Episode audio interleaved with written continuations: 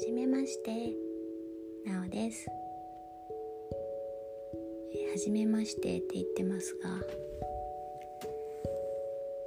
えー、誰に話そうかなって思った時にまず一番は自分とお話がしたくてこの場所を作ります。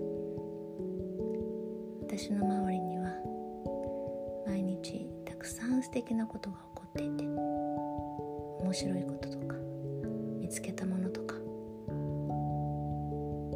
そんな面白い素敵なものたちを貯めておく宝箱のようなそんな場所が欲しいと思ってこのお話を始めます。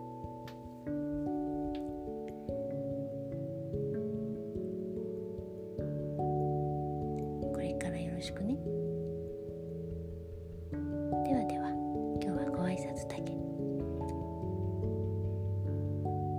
また思いついたことがあったらお話ししたいです。またね。